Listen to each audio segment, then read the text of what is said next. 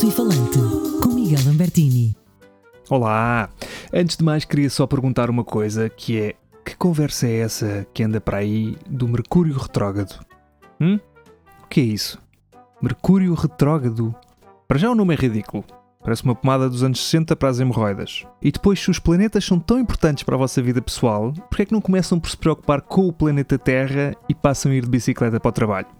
Fica a dica. Tenham só cuidado no caso de serem Sagitários com ascendente em Capricórnio, porque esta é uma semana propensa a acidentes com veículos de duas rodas. O Covid, infelizmente, continua a fazer das suas, não é? Depois do presidente dos Estados Unidos, agora foi a vez do capitão da seleção nacional Cristiano Ronaldo. No caso de Donald Trump, ao fim de três dias, o próprio anunciou que já estava recuperado.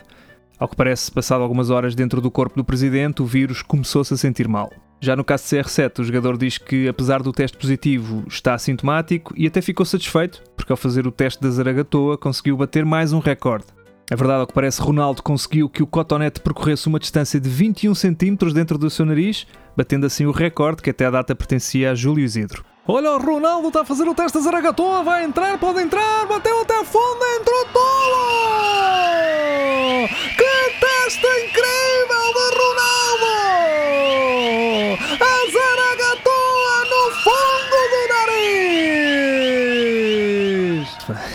João Ricardo Pateiro, sempre citado. Esta semana quero falar também de uma notícia que dá conta que ex-membros do Chega estão a preparar a formação de um novo partido. A Liga Nacional, como irá chamar-se, junta dissidentes do partido liderado por André Ventura e tem como principais bandeiras a criminalização do aborto e o combate à ideologia de género ou mesmo aos refugiados. Espetacular. Portanto, não bastava termos um partido que junta todos os broncos da sociedade, agora vamos ter que levar com mais um é que esta malta realmente multiplica-se como coelhos fechados numa gaiola.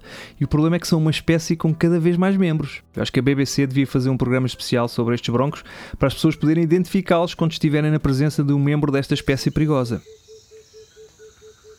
Esta é a convenção do Chega.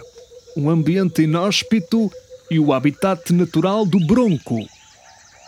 O bronco é uma espécie que tem vindo a aumentar nos últimos anos e muitos consideram-no já uma praga. De nome científico neosfascistae, o bronco é um animal aguerrido, mas algo limitado. Depende do líder da matilha para formular opiniões e quase nunca age sozinho, a não ser onde está sentado atrás de um computador a destilar veneno nas redes sociais. Pronto, por hoje está feito. Agora vou só pôr um pouco de mercúrio retrógrado no rabinho para ficar mais confortável. Obrigado por ouvirem isto. Um abraço. Até para a semana.